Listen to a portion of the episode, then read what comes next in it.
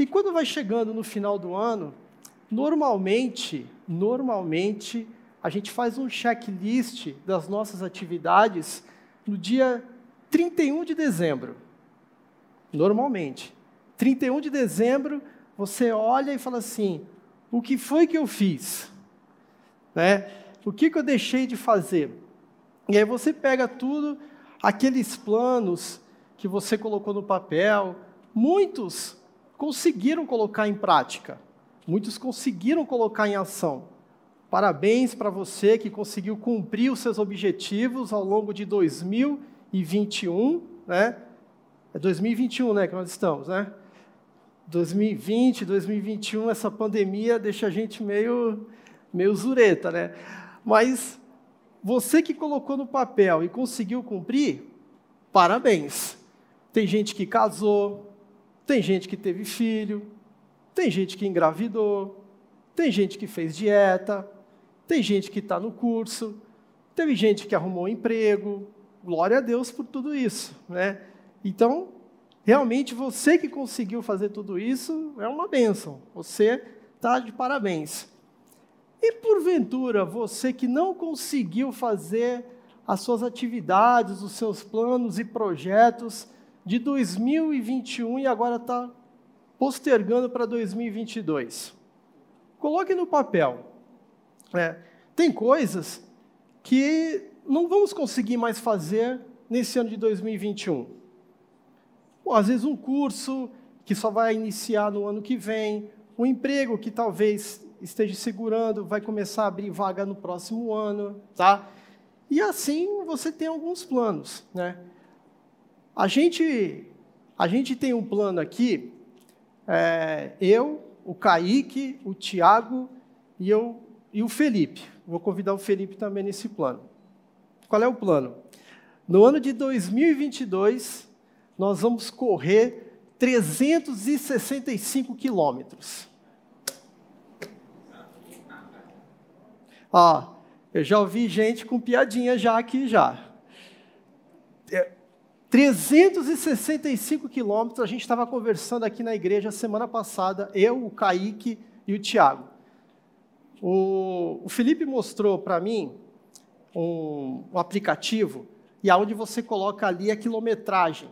E ele falou: ah, a gente está correndo aqui esse ano, são 200 quilômetros. Aí eu falei: pô, cara, que legal, né? Será que vai dar para chegar até o final do ano? Aí ele falou: não, dá aqui, ó. O Kaique já está com tanto. Eu falei: pô, que bom, legal.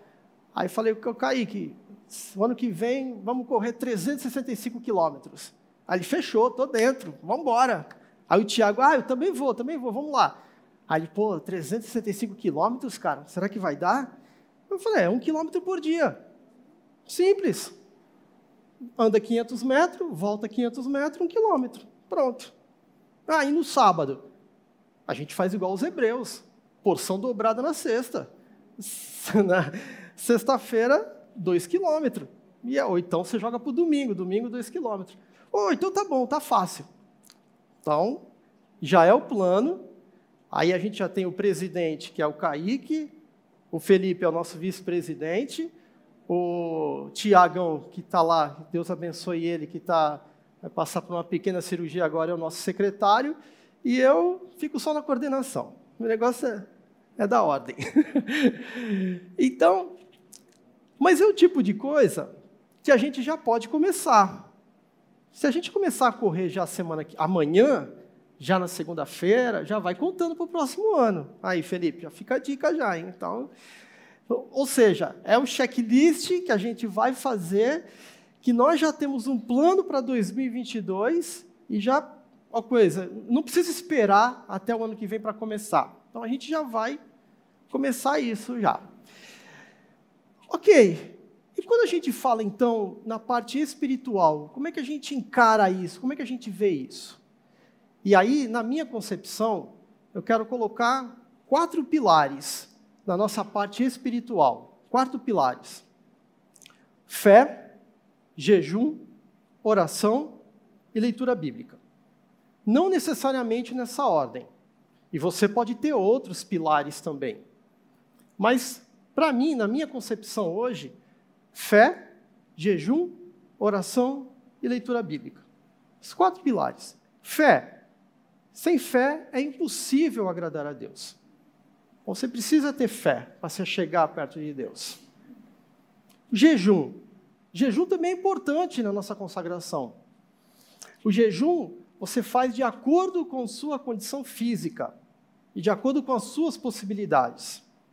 Nós temos, desde quando começou a pandemia, o pastor Ed, ele colocou como propósito toda quarta-feira o jejum e oração.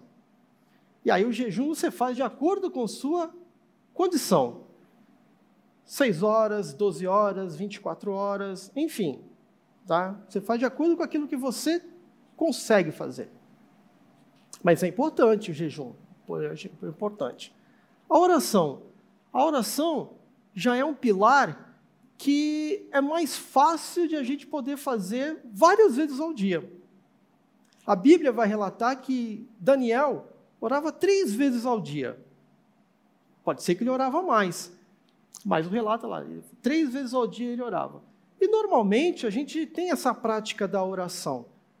É de manhã, no almoço, no café da tarde, no jantar, à noite. Então a gente tem essa prática da, da oração.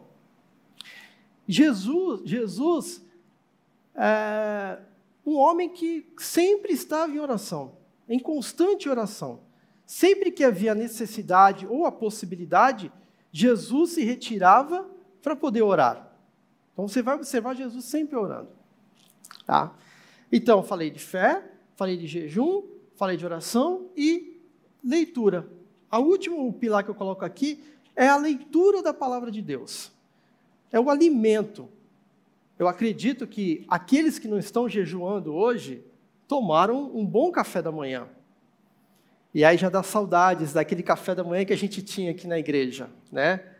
Os bolos da, da Kátia, da irmã Alice, a Edir que trazia também as coisas bem gostosas. Enfim, então se você não está jejuando, você tomou um bom café da manhã para vir até a igreja. É um alimento que você, alimento físico, para você se manter.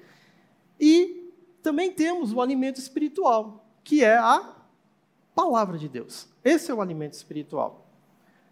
Cristão que não lê a palavra de Deus, ele está anêmico espiritualmente, não tem força espiritual. E aí vem o checklist e como anda a leitura bíblica? Como anda a nossa leitura bíblica? Né? E aí eu quero fazer um parênteses para dizer assim: é, o fato de, às vezes, você estar com o microfone na mão ou na boca, não quer dizer que você é melhor do que os outros. Né? A palavra que será transmitida, ela fala primeiro com o pregador. Então, esse quadro, ele é para todos aqui, a começar por mim. Né? E aí, eu quero relatar aqui três consequências. Primeiro, três consequências daquele fato de que quando a gente não lê a palavra de Deus, quando nós não lemos a Bíblia, a, Bíblia, a primeira consequência, a gente acaba se afastando de Deus. Então imagine que nós temos aqui dois pilares: Deus e o pecado. Quando nós não lemos a Bíblia, a gente sai daqui e se aproxima para cá. A gente chega perto do pecado.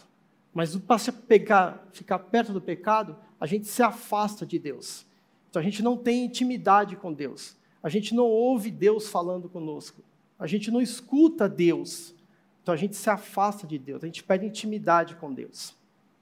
O segundo, a partir do momento que eu não leio a Bíblia, se eu me afasto de Deus, eu fico mais perto do pecado. Não existe um meio termo. Ou você está perto de Deus ou você está perto do pecado. E aí vem a pergunta: que pecado? Afinal de contas, todos nós somos pecadores. Todos nós já nascemos com pecado. Né? O bebezinho que nasceu já está com a natureza pecaminosa. E todos nós temos isso.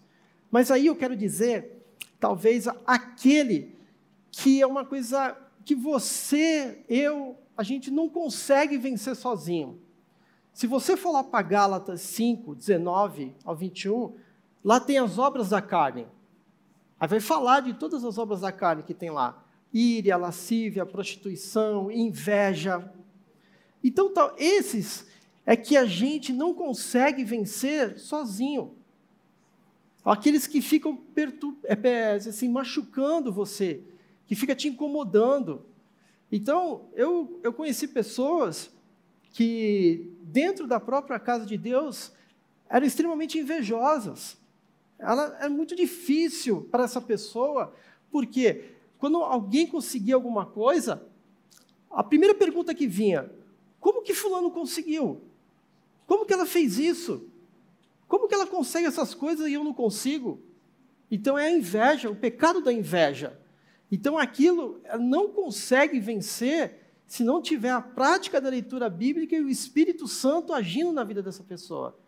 É esse tipo de pecado, assim, que eu quero, não quero falar um pecado macro, aquele que ó, hoje, por mais que eu tenha buscado a Deus, por mais que eu esteja na casa de Deus, eu já pequei, eu já errei em algum momento, mesmo inconsciente, mas eu já pequei. Mas tem algo que talvez esteja lá dentro de mim que eu preciso vencer mais, preciso ter força para isso. E aí o que acontece? Se eu não tenho a leitura da prática da Bíblia, eu me afasto de Deus e me aproximo do pecado. E a terceira última consequência, quando nós não temos a prática da leitura da Bíblia, é a confusão espiritual. E aí eu quero pegar um ganchinho da mensagem da semana passada do pastor Edmilson. Não vou falar, é, até porque não tenho know-how para falar sobre o que ele falou semana passada, mas o ganchinho que ele falou é assim: a confusão espiritual. Se a gente não tem a prática da leitura da Bíblia, a gente fica confuso espiritualmente, embaralha a nossa vida, e aí a gente acaba sendo levado por todo o vento de doutrina que aparece. Apareceu alguma coisa nova, apareceu uma coisa moderna, eu vou lá. Semana passada, dia 31 de outubro. É o dia da reforma, né? Reforma protestante, 31 de outubro. Eu não vou citar o nome da igreja e nem vou falar quem foi. Mas uma determinada comunidade, uma determinada igreja, marcou no dia 31 de outubro como pano de fundo a reforma protestante, que também é o dia das bruxas nos Estados Unidos, mas como pano de fundo a reforma protestante. Porém, as pessoas iam para a igreja à tarde, fantasiadas. E lá teria doces e biscoitos. Mas, falou assim, não, mas não tem nada a ver com a festa lá do, do dia 31 dos Estados Unidos das Bruxas. Não, é o, a gente vai comemorar a reforma protestante dentro da igreja. Legal, ok. Só que as pessoas, as famílias, vêm com seus filhos fantasiados.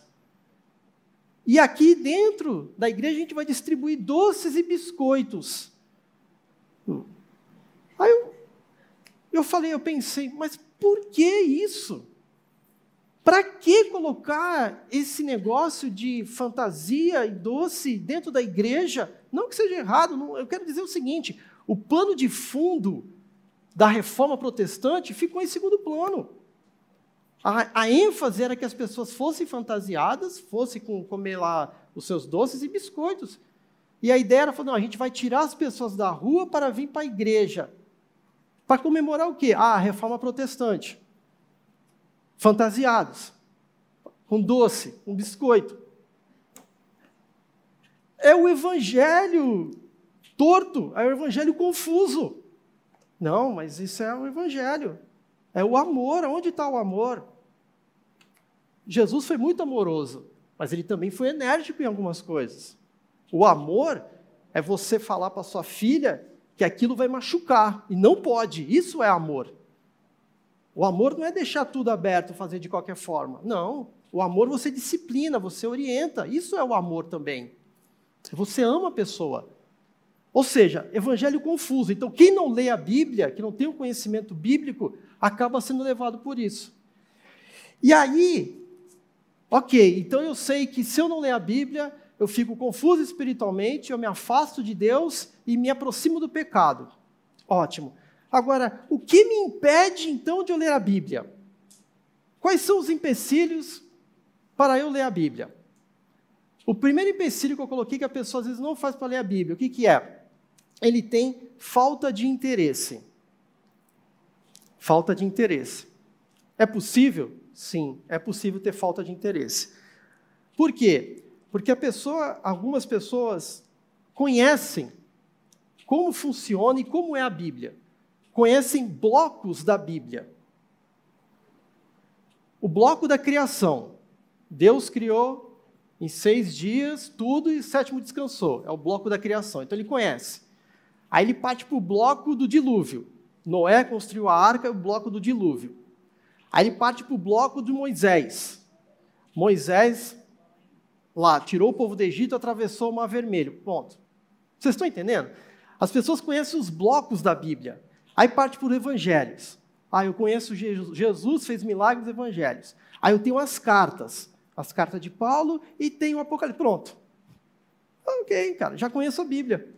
Pode perguntar para mim o que você quiser, eu já conheço.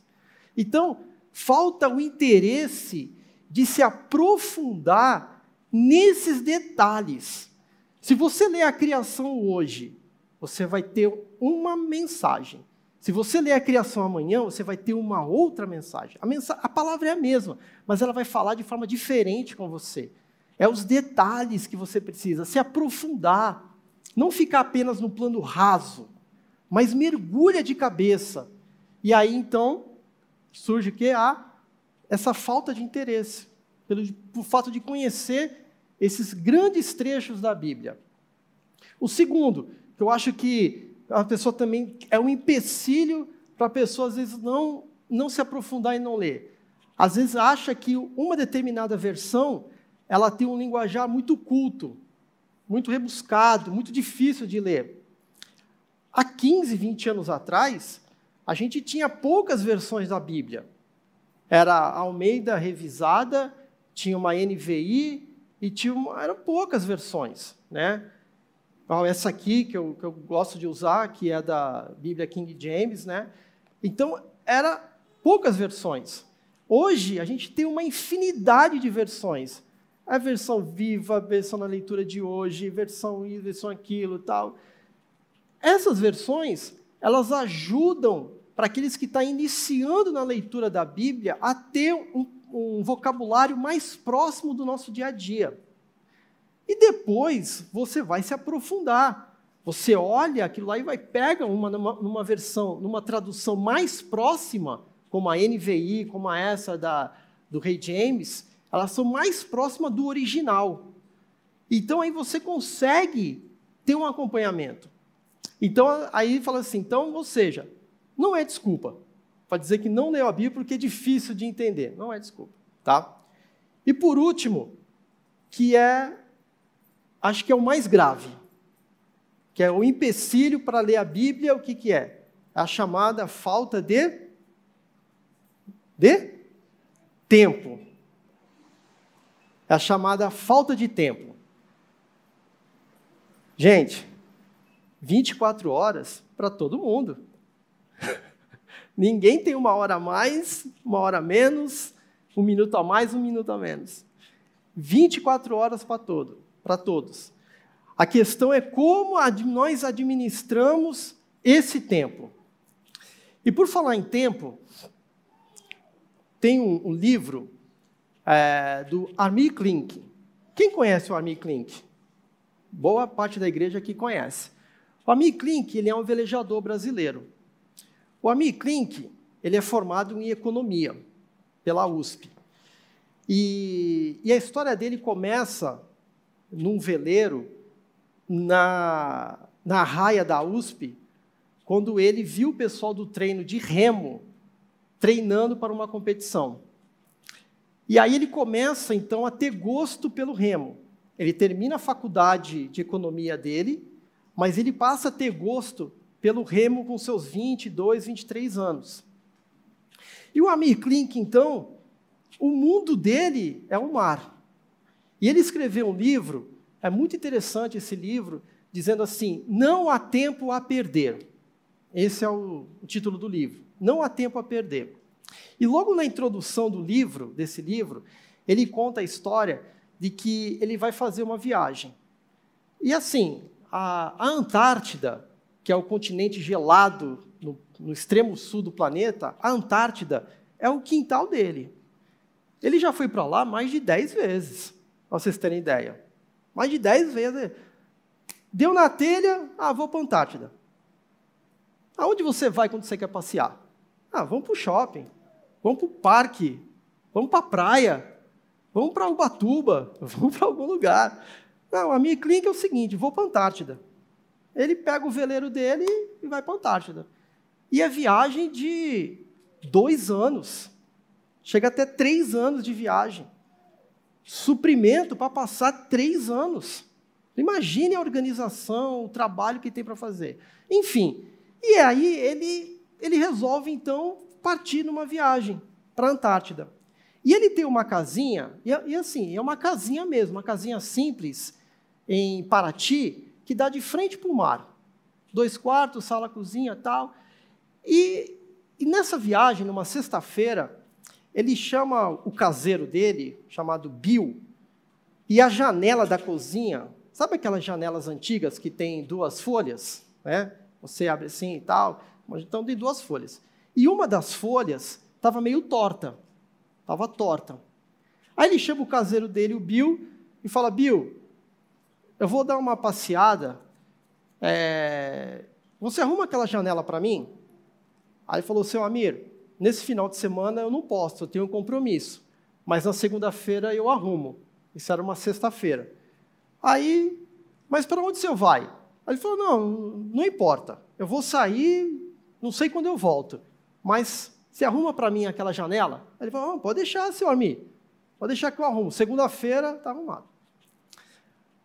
O amigo Klink, então, vai para a Antártida. Vai para a Antártida. Da Antártida, da Antártida resolve dar uma passadinha no sul da África do Sul. Passeazinho simples dele. E ele vai indo, velejando, velejando. Ele retorna depois de 642 dias. A Miklink retorna. E quando ele está retornando, ele olha para a casa dele e vê a janela da mesma forma, do mesmo jeito. A hora que ele olha aquilo, ele fala: o Bill morreu. O Bill morreu. E morreu naquele final de semana. Por quê? Eu saí para velejar, ele falou que ia arrumar na segunda-feira e não arrumou. Eu acho que ninguém me avisou com, com pena para não atrapalhar minha viagem. O Bill morreu. E aí ele chega, encosta o veleiro dele, com, com bota de neve ainda, tal, aquele negócio todo sai disparado e vai na casa do Bill, que morava perto. Ao chegar na casa do Bill, encontra o cunhado dele, Reginaldo. Reginaldo sentado lá na varanda. Reginaldo, quando que o Bill morreu? Cadê o Bill, Reginaldo? Aí o Reginaldo, muito calmamente, fala assim: Ô seu amigo, o senhor voltou já? O Bill está pescando. Como assim? Como o Bill está pescando? Eu deixei para ele arrumar a janela lá para mim, ele não arrumou a janela. Ah, seu amigo, sabe o que, que é? É que não deu tempo. Não deu tempo. 642 dias depois da viagem, o Reginaldo fala que o Bill não teve tempo para arrumar a janela dele. E às vezes é isso que a gente fala. A gente fala que não tem tempo. Mas o tempo, o fato de o que consome o nosso tempo, é falta, primeiro, falta de organização. É organizar. Você organizar a sua agenda, você organizar o seu dia. E quando a gente fala de falta de tempo é, e é, de organização, é em todos os sentidos. Existem ferramentas na, no Outlook, do e-mail, que você consegue organizar os e-mails que você chega. Pá, pá, pá, você daqui para lá, daqui, isso, prioridade e tal, você organiza. É, a falta de tempo, às vezes, é porque a gente quer fazer tudo ao mesmo tempo e não consegue fazer nada. Assim como a gente tem a organização do trabalho em casa, nas nossas atividades, no dia a dia, também precisa ter a organização. Organizar o seu tempo de como você vai trabalhar ao longo da semana, ao longo do dia, ao longo do mês até ao longo do ano. Então, quando a pessoa fala assim, eu não tenho tempo, falta tempo, na realidade falta organização. O segundo item que a pessoa fala que não tem tempo é porque ela fica pro, procrastinando. Ou seja, deixa tudo para depois.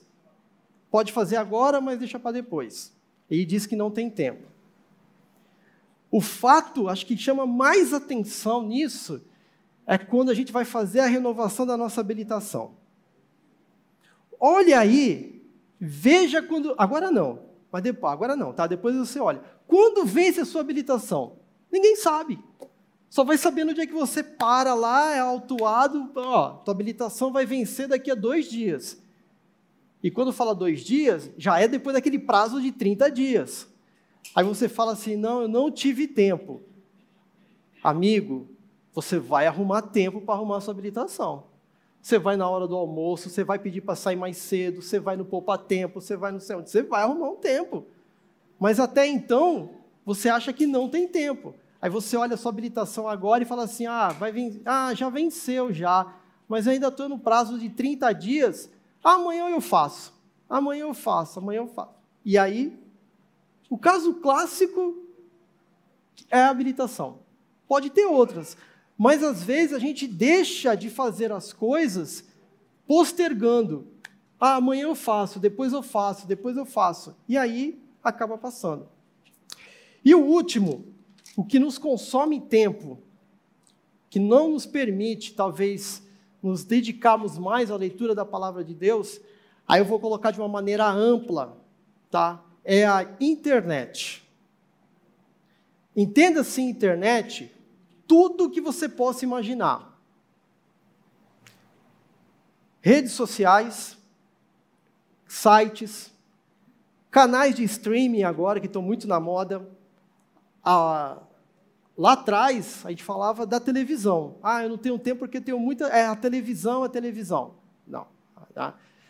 Hoje é a internet, os canais de streaming. HBO, Disney Plus, Star Plus, Amazon, Netflix, tudo. E aí é o seguinte: nós não somos contra isso. A igreja não é contra isso. Não é pecado você ter isso na sua casa. Não é. Você tem que saber administrar aquilo que Deus tem colocado nas suas mãos. Administrar o tempo, administrar tudo isso.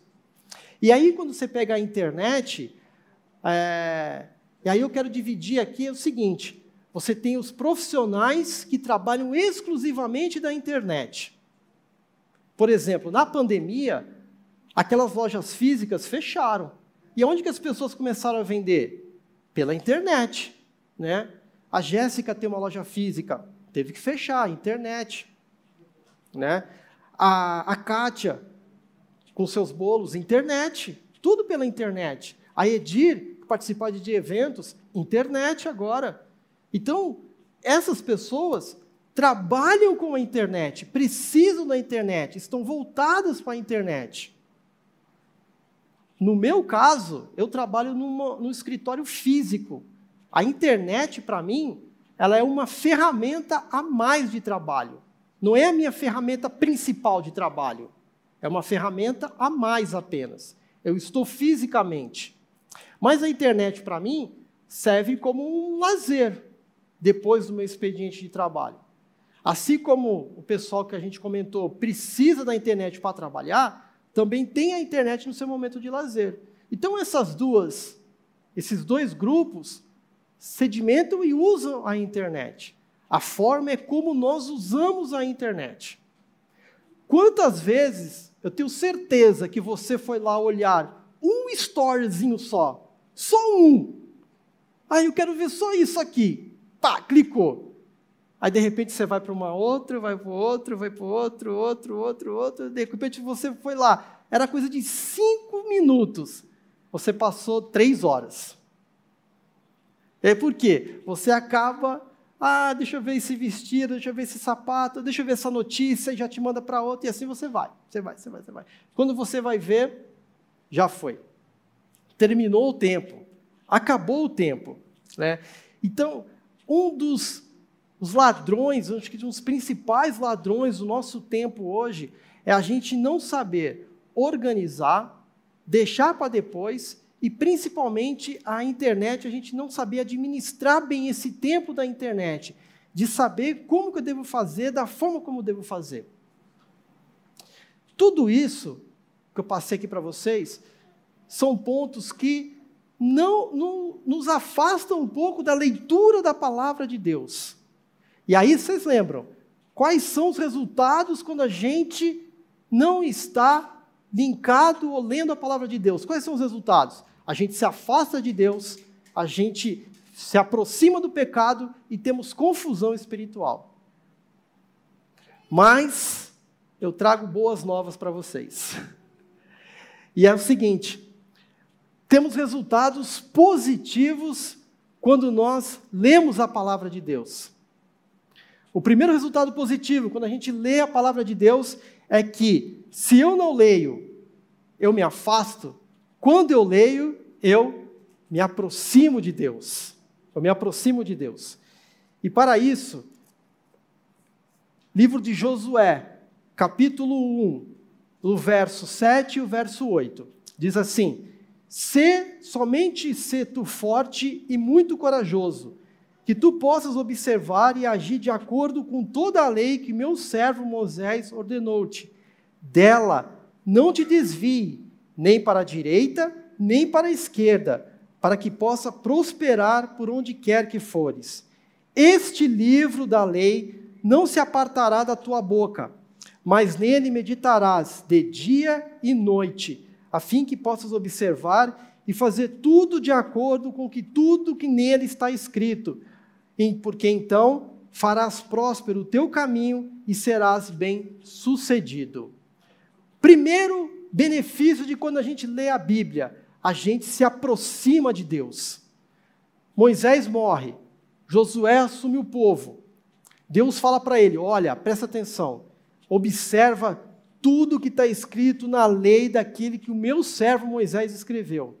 Não se aparte da lei, não se aparte, não fique longe, que aí você vai ser próspero e bem-sucedido. E aí a prosperidade, e quando você fala ser bem-sucedido, eu não quero dizer aqui que é questão material, você ter status, riqueza, tal. Pode ter isso? Você pode ter? Pode.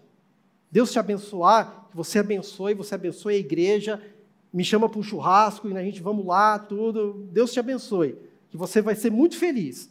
Você sendo feliz, eu sou feliz. Deus te abençoe e você vai me abençoar também. Então, isso pode acontecer, pode.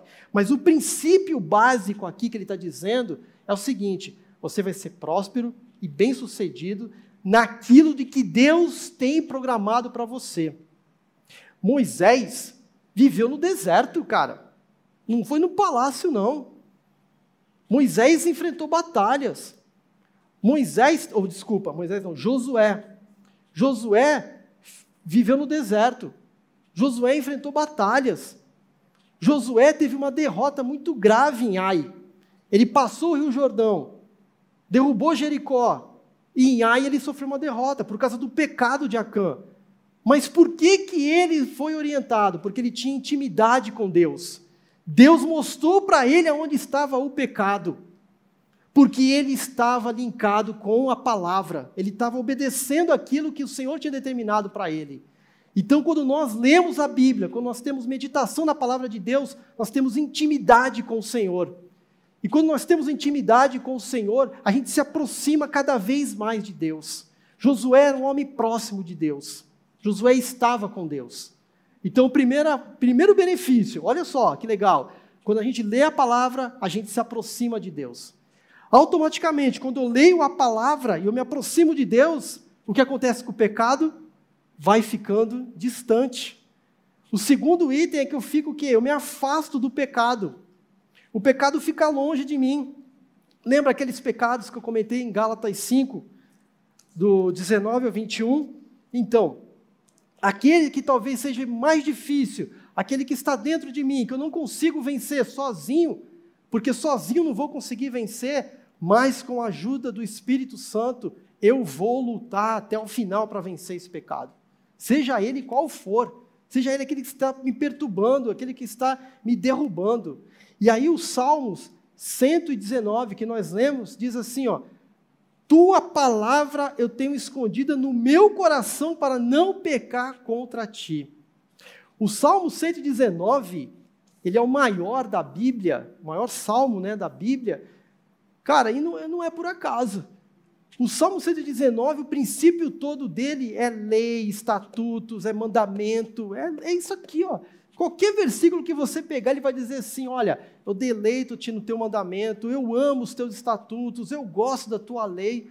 O Salmo 119, ele fala estritamente disso, da obediência do servo em seguir a lei do Senhor. No momento que eu sigo a lei do Senhor, eu me afasto do pecado. E por último, e por último, quando eu leio a palavra de Deus, lembra que eu falei que a gente tinha confusão espiritual lá, quando a gente se afasta, mas quando eu leio a palavra de Deus, meus olhos são abertos. Eu não tenho confusão espiritual, eu tenho discernimento espiritual. Discernimento espiritual. A leitura que o diácono Maico leu no início, ali em Bereia, Paulo e Silas, eles saem de Tessalônica. Eles não querem ir lá em Tessalônica, eles saem. Aí eles chegam na Bereia. Ao chegar na Bereia, Paulo e Silas vão para onde? Sinagoga. Palavra, vão ler. E ali diz que os berianos, então, ao observar aquilo, diz assim: olha, estes, versículo 11 do Atos 17, estes foram mais nobres do que o de Tessalônica, pois receberam a palavra com toda a prontidão da mente, examinando diariamente nas Escrituras se estas coisas eram assim. Portanto, muitos deles creram, assim como alguns proeminentes, mulheres gregas e não poucos homens. Quando eu tenho leitura da palavra de Deus, eu tenho discernimento espiritual. Eu vou conseguir distinguir o que é certo e o que é errado, através do Espírito Santo. E aqui você nota o quê? que Paulo chegava lá para pregar, para falar, os berianos estavam ali lendo, olhando, analisando, porque diz assim, ó, examinando diariamente nas escrituras se estas coisas eram assim. Então eles examinavam, eles queriam saber se era verdade aquilo que Paulo estava dizendo, que aquilo que Paulo estava falando. Então, quando a gente vê alguma coisa meio estranha aí nesse mundo hoje do Evangelho, pega a palavra, leia, vê se isso realmente quer dizer, vê se isso é verdade, condiz com aquilo que Jesus falou, aquilo que os apóstolos escreveram, aquilo que o Espírito Santo deixou para esses homens. Não vá sendo levado por causa de modismo, ou porque Fulano falou, porque Fulano tem 200 mil seguidores, 4 milhões de seguidores, ele disse isso. Eu sei que tem muita gente séria nesse mundo, tem muita gente séria que fala coisas que condizem, mas, irmãos e amigos, tem muito charlatão também. Tem muito charlatão. E se a gente não ficar atento, não ficar observando a palavra, a gente acaba sendo levado. A gente acaba sendo levado. Lembra do que foi dito semana passada? Se vier um outro anjo e falar um outro evangelho, que ele seja amaldiçoado. Está errado, não é isso. O evangelho salvador é o evangelho de Jesus Cristo. Esse é o evangelho salvador. É palavra. Então, quando eu tenho meditação na palavra de Deus, eu me aproximo dele, eu me afasto do pecado e tenho discernimento espiritual. Como está o seu checklist? Como anda a leitura bíblica? E você lembra que eu falei que tem certas coisas que você não precisa deixar para o ano que vem para começar? A Bíblia é uma delas. Faça hoje um programa de leitura da Bíblia. Organize a sua agenda. Deixe um horário específico para você ler a Bíblia. Se é melhor ler para você de manhã, amém.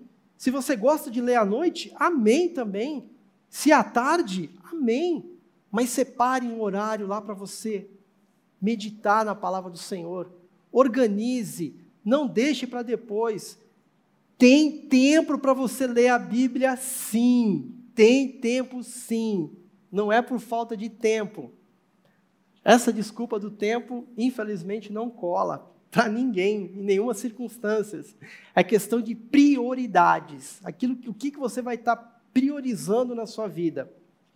E aí vai uma dica: priorize o reino de Deus. Busque primeiro o reino dos céus. E para terminar, eu quero concluir uma história que eu já contei aqui é, no Parque Itália, mas algumas pessoas é, talvez não tenham conhecimento, e para você também que está indo online, talvez, não, não saiba. Mas quando a gente fala de palavra, algo que realmente toca e mexe muito. Em 2019, é, 2019 nós estávamos numa, numa conferência da empresa em São Paulo. E no último dia da conferência, nós ganhamos ingressos para o Circo de Soler. É.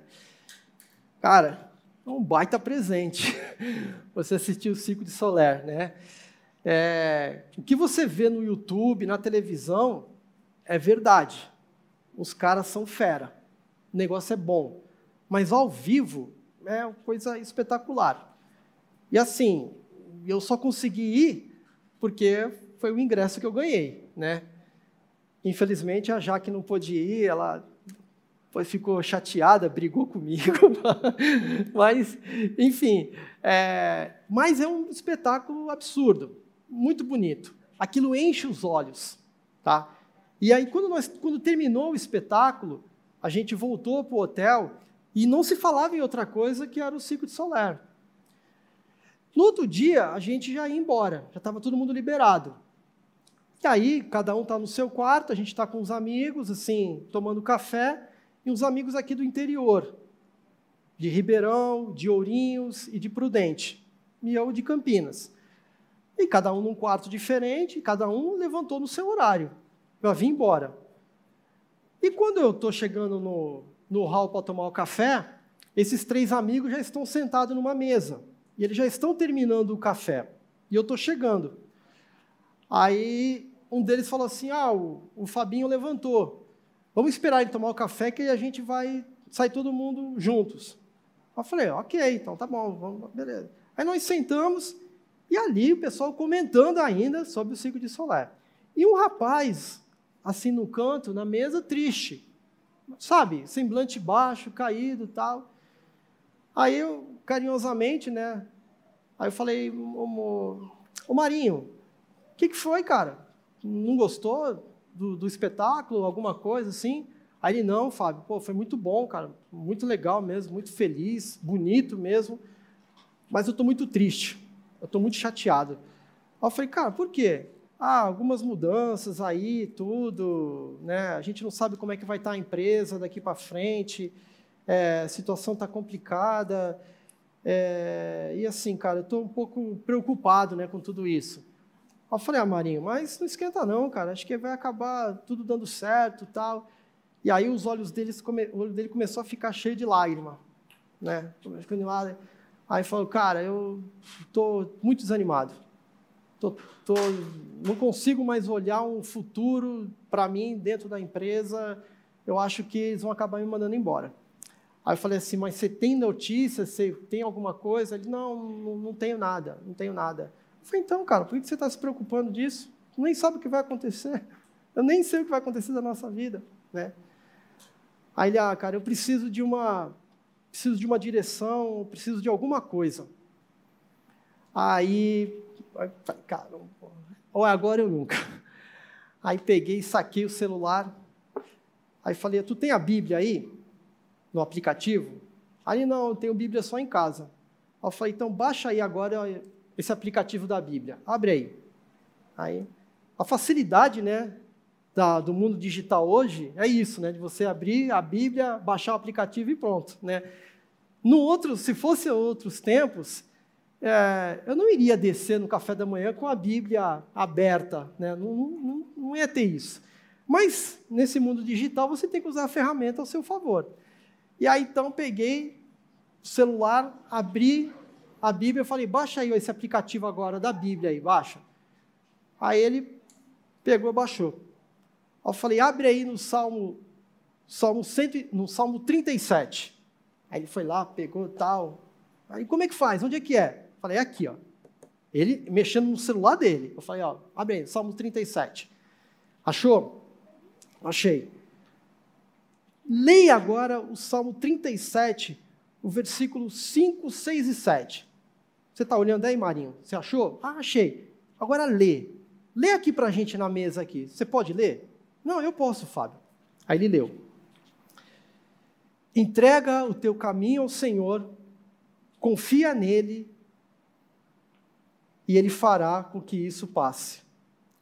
Ele gerará a tua justiça como a luz, e o teu juízo como o meio-dia. Descansa no Senhor e espera pacientemente por Ele. Não te indignes por causa daquele que prospera em seus caminhos, por causa do homem com que faz artifícios aconteçam. Aí ele parou. Eu falei, depois em casa tu lê ele completo. Mas você entendeu a mensagem aqui, Marinho? Moço, imagine o um homem chorando na mesa. Ele olhou aquilo, ele falou assim: Fábio, cara, isso aqui falou comigo diretamente.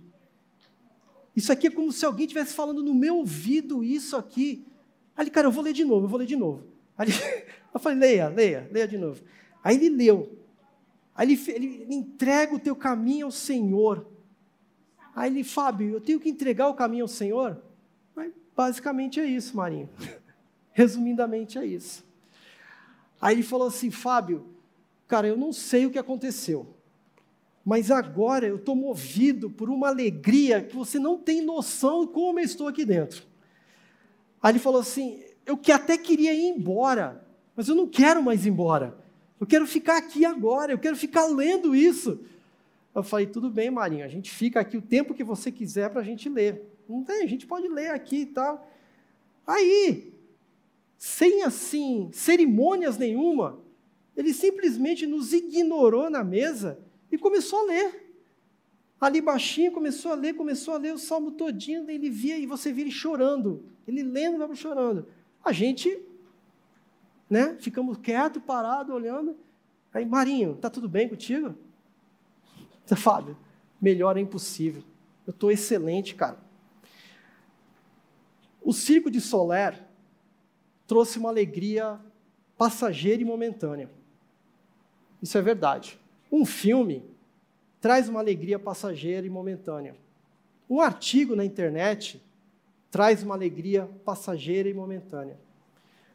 A palavra de Deus traz uma alegria eterna e permanente, irmãos. Essa palavra, ela é viva porque ela foi escrita por homens inspirados pelo Espírito Santo do Senhor. Essa palavra não está morta. Quando você abre para ler, é Deus falando diretamente com você. É o Senhor que traz vida para ela. É um organismo vivo. É como se ela estivesse se movimentando dentro da sua vida, dentro do seu, dentro do seu ser. Não são palavras jogadas ao vento de qualquer forma. São palavras ditas pelo Senhor, o Rei dos Reis, Senhor dos Senhores.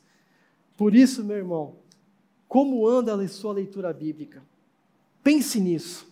Faça esse checklist e deleite-se no autor e consumador daquele que deixou para nós uma fonte inesgotável de paz, esperança e salvação. Que Deus abençoe em nome de Jesus. Amém.